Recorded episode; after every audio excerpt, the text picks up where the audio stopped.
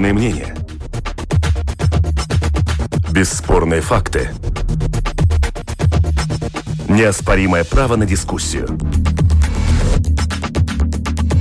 Это «Открытый вопрос» на Латвийском радио 4.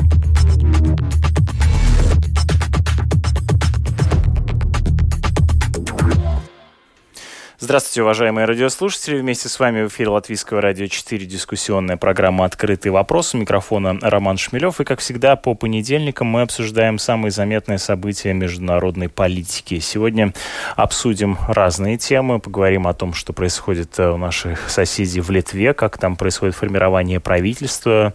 Оно несколько затягивается, в чем там есть проблемы. В том числе познакомимся, ну так, виртуально, да, познакомимся с новым президентом Молдавии Молдавию впервые э, возглавила э, женщина, представитель оппозиции Майя Санду. Кто она такая, как Молдавия изменит внешнеполитический курс, что происходит в стране. Об этом тоже поговорим в ходе нашей программы. Но начнем с обсуждения общеевропейского бюджета на 2021-2027 годы. Вместе со мной в этой студии мой коллега, журналист международный международник Латвийского радио 1 Эдуард Слынинич. Здравствуйте. Добрый день. С нами на прямой связи э, исследовательница Института внешней политики Латвии Александра Павлова. Здравствуйте, вы нас слышите?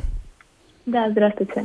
Слышу. Э, введем наших слушателей в курс дела. Э, семилетний бюджет сейчас обсуждается в, э, и в Европейском Союзе. Этот бюджет в том числе касается и фонда поддержки, который необходим государством для того, чтобы как-то справиться с грядущими последствиями пандемии, которая кажется, когда-нибудь-то все-таки будет э, э, пережито странами Европейского Союза. Но э, стало известно на прошлой неделе о том, что э, две страны, Польша и Венгрия, наложили право вето на обсуждение этого бюджета. Вот о том, почему это произошло и э, каковы дальнейшие последствия, об этом мы прямо сейчас и поговорим.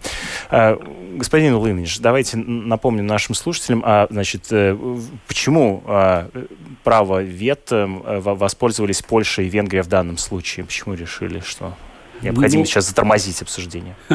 Это был такой ожидаемый э, ход и ожидаемая ситуация, поскольку э, в этом, э, в этом случае в э, условиях по э, э распределению средств этого многогодового бюджета – с 21 по 2027 год внесены некоторые условия э, о соответствии данного государства, государства претендента на средства, э, нормам и принципам э, власти закона в стране. Да, там прописан механизм того, что не, каждое государство должно соблюдать э, принцип верховенства права э, в странах сообщества. Да. И под, э, под эту формулировку э, подпадает, ну, уже тоже некоторое время, несколько лет, длющийся конфликт или такая, такое противостояние э, между правящей партией и политической элитой Польши, партия, партия «Право и справедливость», которая Э, уже довольно долго находится э, в, э, у власти в Польше и заслужила уже много упреков со стороны европейских институций, ну не только упреков, уже и процесс Но эти проверки. Они, да, превратились в расследование, в частности, да, расследование и, независимости судов. Да, там, там претензии по, по, по независимости судов и также подчинение общественных СМИ влиянию политической власти. Э, с Венгрией э, та же, примерно та же ситуация, причем в Венгрии концентрация власти в руках одной партии и э, ее лидера – премьер-министра Орбана еще более заметно. Э, насчет СМИ там, скажем, э, СМИ скорее маргинализуются. Правящей партии создан такой огромный медиа информационный концерн, э, в основном частный, э, который, ну, так сказать, обслуживает э, нужды этой политической партии и, соответственно, общественные СМИ и другие СМИ просто информационно вытесняются. Но в Венгрии также, эм, также проблема с подчинением, с подчинением судебной власти политической. То есть э, усматривается нарушение основополагающего принципа разделения ветвей власти. Э, конечно, Венгрия и Польша э, не согласны с оценкой европейских институций, поскольку это э, мы все-таки должны признать, что процесс выборов как таковой является демократичным, и эти партии находятся у власти все-таки в результате волеизъявления электората.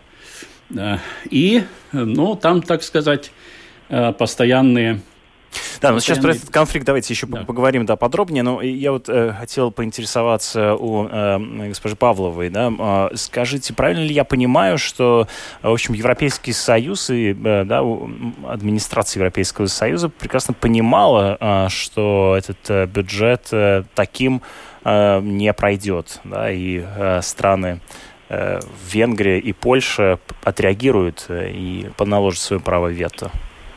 Ну, тут есть две нюансы, которые надо отметить. Во-первых, что недавний инвестиционный кризис, который был, это не возникло всего лишь из-за того, что комиссия была, добавила вот это условие в верховном законе.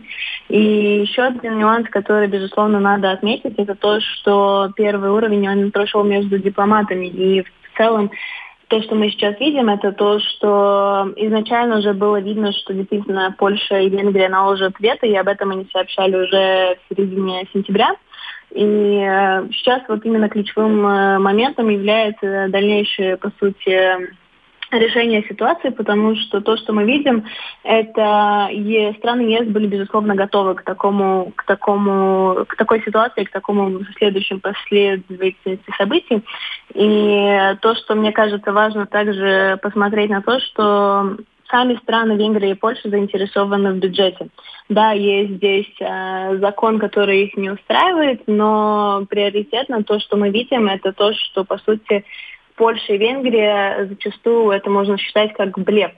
Почему? Потому что то, что происходит, э, это они пытаются сообщить, что вот у нас есть действительно такой инструмент, как, вето, который мы можем использовать, но в этой ситуации понятно, что и Венгрия, и сама Польша заинтересованы в бюджете, особенно с учетом того, что сейчас все страны борются с пандемии после коронавируса. Это правда, они э, заинтересованы, но ведь, э, судя по тому прописанному механизму, они могут просто не получить эти суммы, если не проведут там соответствующие реформы. То есть таким образом Европейский Союз может э, как бы навязать свою, э, свое представление э, да. руководству. Да, да. Так вот, проблема как раз-таки заявляется в том, что если они дальше э, будут продолжать настаивать на вето, допустим, что чисто гипотетически не будет принят сейчас до конца года э, до конца бюджет, то это приведет к тому, что, по сути, будут э, использованы э, средства, которые имеются у стран сейчас. А это также повлияет на экономику самой же Польши и Венгрии, потому что зачастую все проекты, которые финансируются сейчас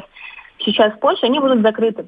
И это приводит к тому, что Польша сама понимает, что сейчас она, по сути, ставит блеф и блефует за счет этого вето, потому что в результате она же сама и теряет.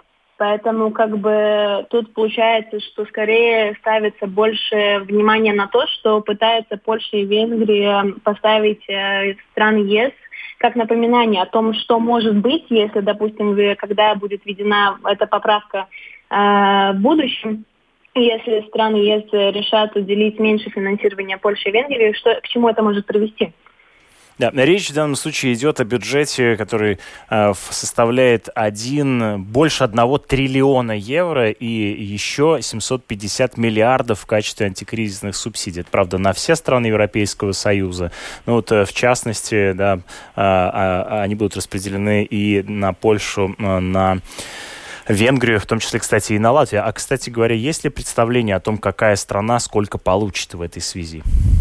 Ну, э, есть э, такие э, общие раскладки. Естественно, у меня нет в голове, так сказать, и передо мной нет конкретных цифр, но больше всего уже по распределенным средствам и по ситуации ясно, что больше всего получат страны Юга Европы, которые вообще-то и больше всего пострадали от коронавируса. Особенно и, весной, да. Особенно весной.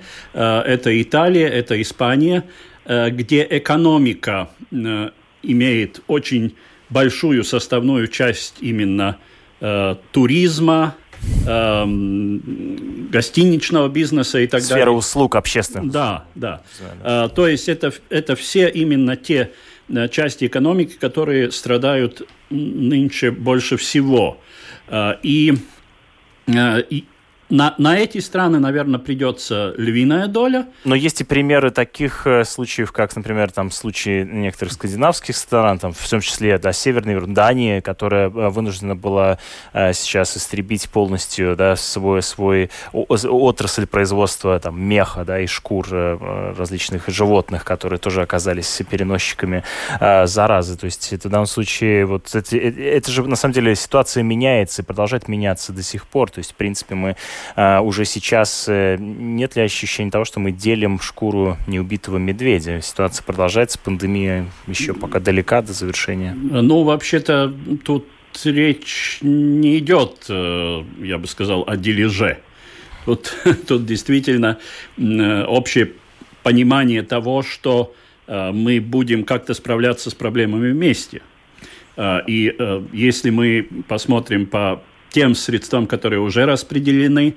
Ну, мы, конечно, видим, что есть, э, что пропорционально, скажем, та же Латвия э, получает, получила до сих пор сравнительно э, небольшой по объему небольшую поддержку, но есть, скажем, наши северные соседи эстонцы, которые, по-моему, до сих пор вообще обошлись без прямого прямого вливания средств. Во всяком случае, э, э, ну, те цифры, которые, которые я помню, это, это часть денег, которая распределяется в рамках фондов кохезии, которые тоже...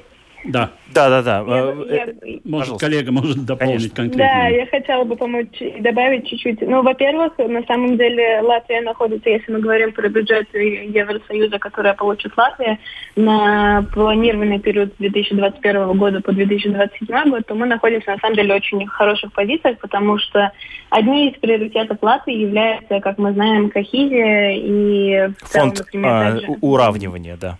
Да.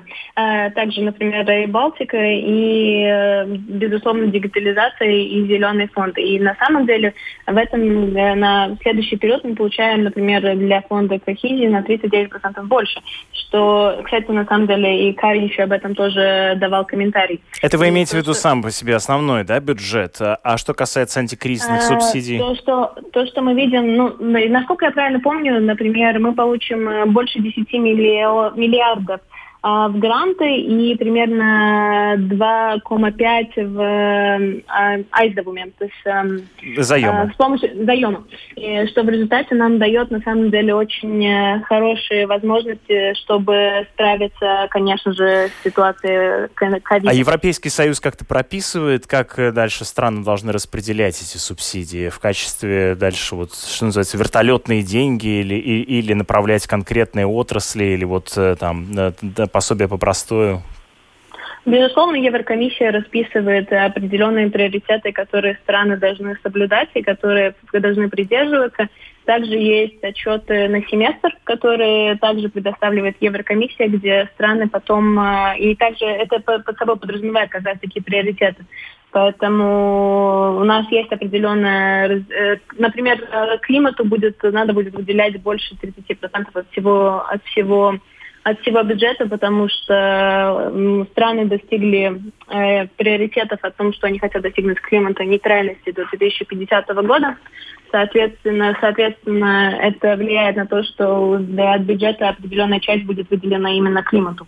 Ну, опять же, да, в данном случае я понимаю, что речь идет об основной статье бюджета, да, вот не о этих антикризисных субсидиях, да, то есть э, антикризисные субсидии и их распределение, это прописанный уже решенный э, способ, да, как механизм принятый или нет? Есть ли у вас информация по этому поводу или пока нет? На самом деле сейчас, наверное, сложно прокомментировать, есть ли уже ли прописана информация, но я предполагаю, что в ближайшее время, безусловно, она появится. Конечно же, также, если видим, что президентура Германии заканчивается, то, безусловно, все страны попытаются достигнуть прописанного бюджета уже к концу этого года. А как это можно сделать в условиях вот, э, того, что Венгрия и Польша блокируют принятие бюджета? Um, на мой взгляд, то, что мы видим, это то, что Германия постарается, э, по сути, завершить этот процесс до конца своей президентуры, до начала того, как президентура начнется у Португалии. Поэтому вопрос, как она это сделает, скорее всего, я предполагаю, что Вопрос решится сам, как я и говорил в самом начале, что сам собой, потому что Польша и Венгрия поймут, что на данном моменте это было всего лишь, как я уже упоминала раньше, это был блеф. Это связано с тем, что, по сути, страны в... найдут компромисс, потому что у Евросоюза одна из теорий, в принципе, идеология приоритета является то, что найти компромисс в ситуации, где он практически невозможен. В данной ситуации, я думаю, что Польша и Венгрия поймут, что их интересы в этом случае финансирование и гораздо выше. Это также обусловлено, на самом деле, сейчас был сделан отчет, например, э, по жителям Венгрии, кто, как они расценивают то, что Венгрия поставила вето. 57% в тот же самый день с 17-18 ноября проголосовали, что они расценивают это неодобрение. Соответственно, я думаю, что эти такие причины приводят к тому, что само население не одобряет э, то, что произошло. То есть прямой электорат, да, собственно, э, людей, принимающих решения в Польше и Венгрии, э, политиков э, под давлением внутреннего общества, да, как-то пойдет на компромисс. Я думаю, да? что безусловно, потому что в данной ситуации главная идея заключалась в том, чтобы показать Евросоюзу, что могут Венгрия и Польша и как это может в дальнейшем привести если вот такое вот право будет существовать. Но я думаю, что в результате все равно к концу года бюджет будет принят, и все поправки в результате будут приняты так, как они есть. Ну, я, наверное, соглашусь э, с тем, что будет найден компромисс. Э, случится ли это до э, конца года, то есть до конца президентуры Германии, возможно. Тут, конечно, действительно эта позиция правительства, правительств Венгрии и Польши, она обусловлена внутренними э, внутренними соображениями, внутриполитическими соображениями также.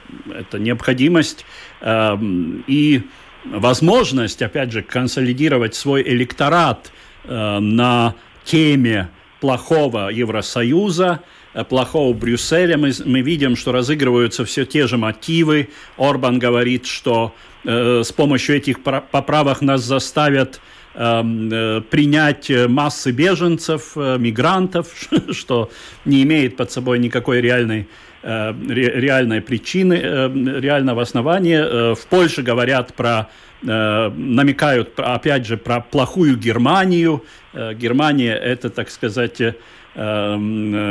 плохая у, у нынешнего Э, правящего, у нынешней правящей силы в Польше по определению. Э, соответственно, э, я тоже полагаю, что при наличии внутри этих стран в электорате, в обществе понимание, что они тоже будут под ударом, что они тоже под, пострадают. И тут мы, так сказать, видим, что это вторая волна пандемии.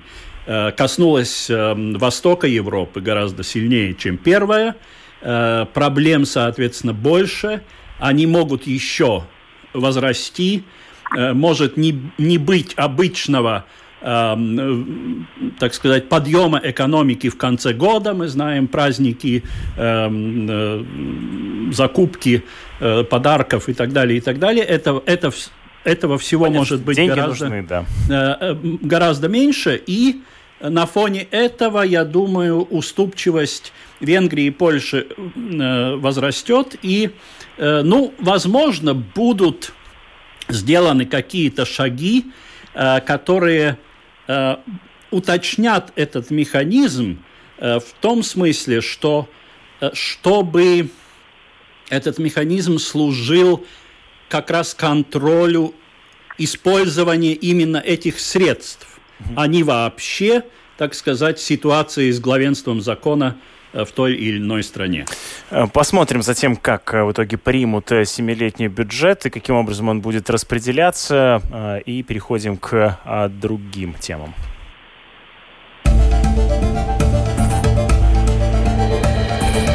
Это «Открытый вопрос» на Латвийском радио 4. Мы продолжаем обсуждать э, заметные международные события последнего времени. Вместе с нами в этой студии журналист, э, Латвийского радио 1 Эдуард Слынинш и Александра Палкова, исследовательница Института внешней политики Латвии. Э, переходим к следующей теме. В Молдавии новый президент. Им стала кандидат от оппозиции Майя Санду. Это первая женщина на президентском посту в истории страны. Она выиграла у действующего главы государства Игоря Дадона, а, которого многие считают одним из сторонников Владимира Путина на постсоветском пространстве. Кто это такая Майя Санду, новый президент Молдавии, как изменится политика страны в, ее приходом, об этом и поговорим в течение ближайших нескольких минут. Госпожа Палкова, вы можете прокомментировать приход Санду в к власти в Молдавии. Что это за политик? Ну, надо было бы, наверное, начать как раз-таки... Очень сложно, наверное, характеризовать одним словом э, Майю Санду и что к чему это дальше приведет. Но то, что ясно, это то, что, в принципе, сейчас и многие говорят, про европейская настроенная политика, президент Новой Молдавии, и все, на самом деле, подняли вопрос, а какие же дальше отношения будут, в принципе, между Молдовой и между Молдовой и Евросоюзом, между Молдовой и Россией. Э, то, что видно, что Санду пришла к власти как раз-таки за счет того, что она выиграла выборы у Дадона. Э, причин тут есть несколько, которые, безусловно, это недовольство избирателей к предыдущему президенту, которое обусловилось э, коррупцией. Всем известный случай также предыдущий, который был про украденный 1 миллиард. А, это также не то, что Дадон не выполнил предвыборных обещаний. А, это касается русского языка в школах и эм, курсы румынской истории и много чего другого, что в результате привело к тому, что в целом электорат э, начал поддерживать эм, после четырех э, лет правящего Дадона э, Санду. То, что, кстати, если мы посмотрим на цифры, то, то, что мы видим, это также, что если в начале, например, 2016 года, когда у власти был Дадон, то всего лишь 38% жителей поддерживали Евросоюз и не были как бы против, были против того, чтобы вступили, э, вступить э, в Евросоюз. Но то, что мы видим сейчас, что уже данные показывают 58% поддержки.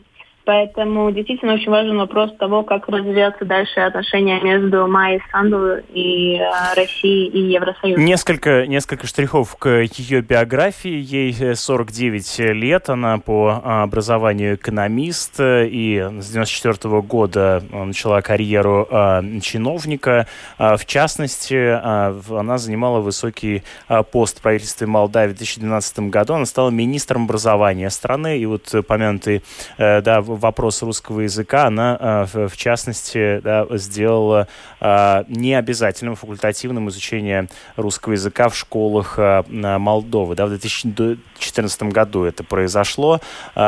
И э, среди прочего да, она в 2015-м страну покинула и стала лидером проевропейской партии «Действие и солидарность». Ну, в 2019-м э, проработала даже полгода премьер-министром и возглавила правительство после того, как ее партия вместе с близкими к ней политическими силами объединилась с партией социалистов Игоря Дадона.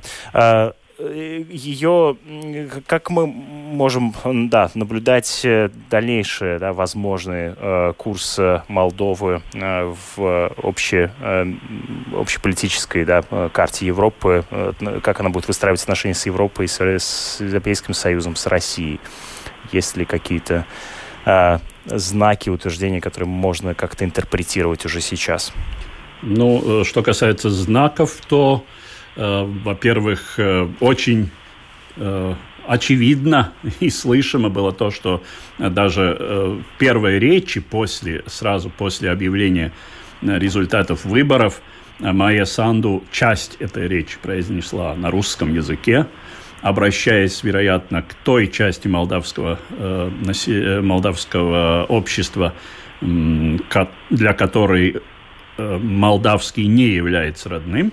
А вы имеете в виду Приднестровье, да? Или... Э, нет, э, и в самой Молдове есть достаточно много даже местностей, областей, где преобладает не молдавское, а русско- или украинско говорящее.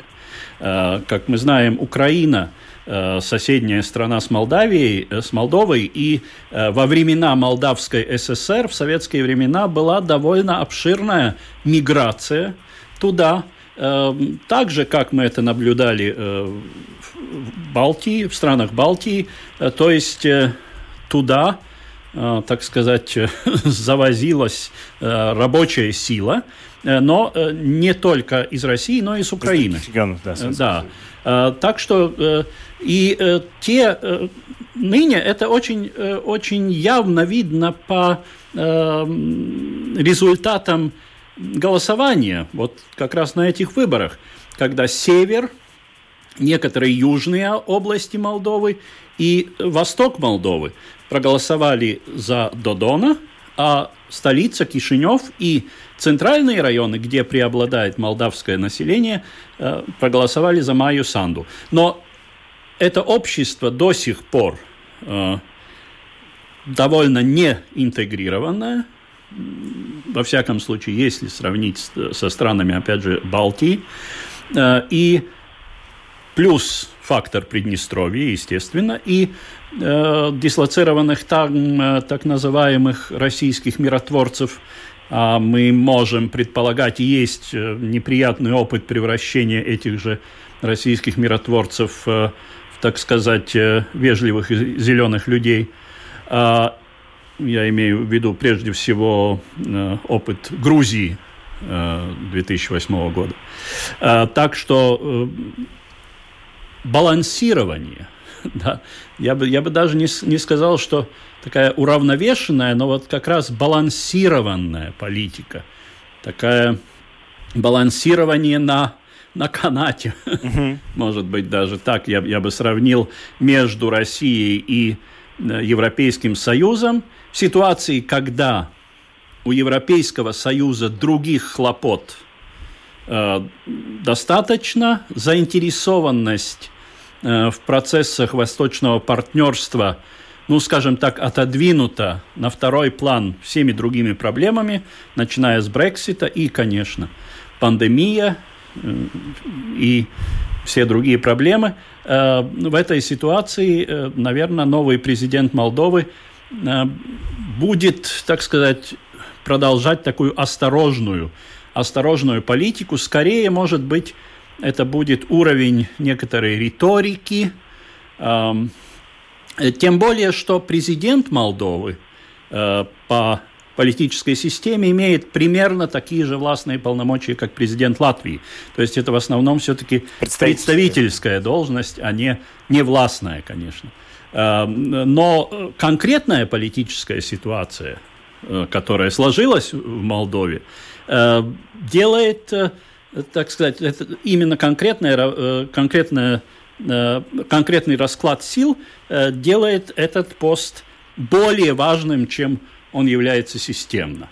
То есть, кстати, то правительство, которое пришло после правительства Майи Санду, было, в принципе, аполитичным эм, технократским правительством, но существовало она, существовало это правительство с поддержкой президента Дадона. С уходом Дадона, как, ну, есть такие мнения, во всяком случае, наблюдателей в самой Молдове, что э, с уходом Дадона можно предположить и э, изменения в общем политическом, э, в расстановке сил и даже внеочередные, возможно, парламентские выборы, э, которые тогда уже поменяют и отношения партий и сил э, в парламенте и в стране вообще. Да, госпожа Палкова, есть вам э, что добавить к теме от будущего Молдовы? с новым президентом. Ну, я, безусловно, согласна с тем, что сказал мой коллега. Совершенно верно. Это действительно будет балансирование на канате между одной и второй стороной. И то, что важно отметить, это то, что, безусловно, сейчас Санду должна быть заинтересована в том, чтобы получить э, поддержку от правительства и э, сфокусироваться на этом. И мне кажется, также главное также можно отметить то, что если Санда при своей речи первым своим приоритетом вызвала как раз-таки и назвала э, восстановление экономики. И, соответственно, это внушает надежду на дальнейшие отношения и, с одной стороны, с Россией, и, с другой стороны, с Евросоюзом. Но, безусловно, поддержка парламента здесь, здесь нужна. Mm-hmm. Э, что ж, будем следить за тем, как развиваются события в Молдове, но э, перейдем к э, обсуждению Литвы. Несколько слов о том, как формируется правительство э, Литвы. Э, новый премьер Ингрида э, Шимонит э, на стол президенту положила кандидатуры будущих министров, однако вот да, насколько далеко до формирования правительства в Литве, э, вот об этом мы сейчас и поговорим. Э, госпожа Палкова, можете ли вы охарактеризовать да, сейчас э, вот этот вот процесс создания кабинета министров в соседней республике? Ну, то, что мы видим, что правящий блок у нас консервативно-либеральный блок. У нас три партии, которые, в принципе, выиграли выборы. Это партия «Свободы», для которой это является дебютным часом. Это либеральное движение и христианская демократия. А, соответственно, то, что мы видим, по сути, дальше, как будет развиваться. Сейчас, например, по последним новостям а, Ингрида Шимонита продвинула свой список 14, 13, э, извиняюсь, 13 э, министров, и на самом деле, по последним новостям, получается, что, скорее всего, действительно этот список будет принят. И э, что важно отметить, что все министры э, моложе, по сути, средний возраст всех министров э, 40, э, да, довольно молодое правительство получится да, в Литве. Да, совершенно верно. Спасибо вам. А чем и, это будет, и... как это будет характеризовать на политический и... вектор? Как раз-таки поэтому это вызывает опасения у оппозиции, потому что возникает вопрос того, если это действительно молодой возраст, э, соответственно, возникает вопрос опытности. Но тут я хочу отметить, наверное, то, что все-таки в главе остается у нас Ингрида Шиманита, которая на самом деле являлась э, финансов министров, э, допустим, э, в 2008 году, когда был экономический кризис в странах Европы и в целом в мире, поэтому как бы этот опыт может, безусловно, помочь и сейчас, находясь в кризисе экономическом, который у нас находится из-за короны. Также то, что мы видим, это то, что все 13 премьер-министров э, двигаются с большими амбициями. И я думаю, что несмотря на молодой возраст, это все равно будет э, движущей силой, потому что и сам электорат, который выбирал э, правящие партии, действовался как раз-таки новыми интересами и обновленным составом партии. Да, ну и президент Науседу тоже заметил, что, э, как он заявил, да, э, в прессе молодость легко трансформируется в зрелость. Да, и в данном случае это не минус, а, а плюс. Да. Господин Лыгниш, как бы вы прокомментировали происходящее в политике Литвы сейчас? Ну, то, что произошло на выборах, эм, я бы сказал, является, конечно, э, результатом политики прошлого правительства и Э, прежде всего, партии, партии э, крестьян и зеленых. В Литве это называется наоборот, чем в Латвии у нас партия зеленых и крестьян. У них крестьян и зеленых, которая была у власти. И страдала, я бы сказал, э, этот кабинет Сквернелиса страдал тем, что эм, политическая тактика ставилась во главу, При, во главу угла и э, приоритетом над ну, скажем так, э, идеологическими предпочтениями, потому что, ну, ладно, центристская сила, но сила, которая сначала э, сотрудничает Э, и пользуется поддержкой социал-демократов, а после того, как социал-демократы э, оказываются несостоятельными, там был распад партии, э, берет себе в союзники как раз наоборот право э, э, националистическую партию э, под названием э, очень похоже э, тоже что-то вроде польской э, «Право и справедливость», ну, примерно так же литовский вариант, э, правая националистическая партия, ну то есть что-то идеологически совершенно другое. Но естественно, что такая идеологическая неразборчивость, э, ну она дает сигнал, э, некоторый сигнал э, избирателям и, э, ну то есть уже э, определяющими становятся другие факторы.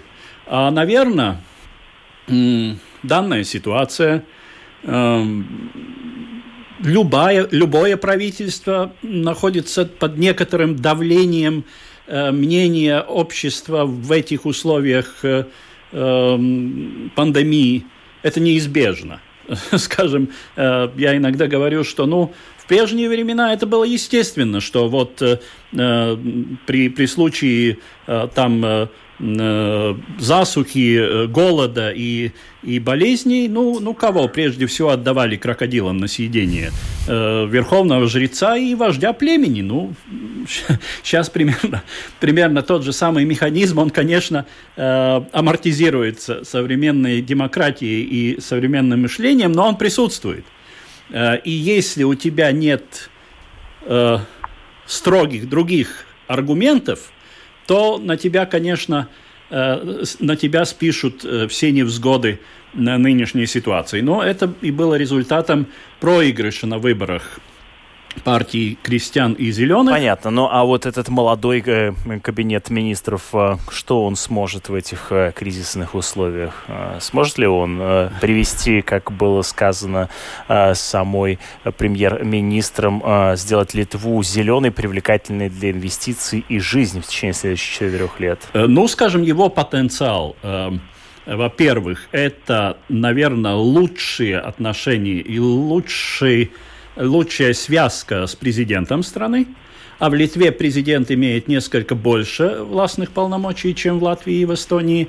Эм, я думаю, что э, диалог президента Науседы э, с новым правительством э, будет ладиться лучше.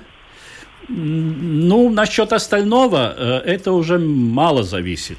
ну, сказал. понятно, что сейчас ситуация меняется есть, очень быстро. Есть да, и... очень много в данной ситуации да. очень много форс-мажорных. Безусловно, условий. да. И то, как э, дальше будет развиваться пандемия в Литве и в Европе в целом, в мире в целом, да, э, тоже, конечно, сыграет еще большую роль и в том числе в этих процессах. Благодарю вас, уважаемые эксперты, за то, что приняли участие в нашей программе. И напомню, что вместе с нами в этой студии был журналист Латвийского радио 1 Эдуард Слининш, и также с нами на прямой телефонной связи Э, исследовательница Института внешней политики Латвии Александра Палкова. Благодарю вас тоже за ваши комментарии.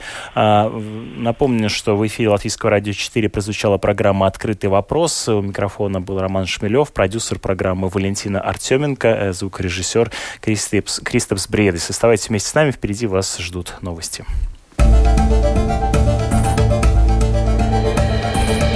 Это «Открытый вопрос» на Латвийском радио 4.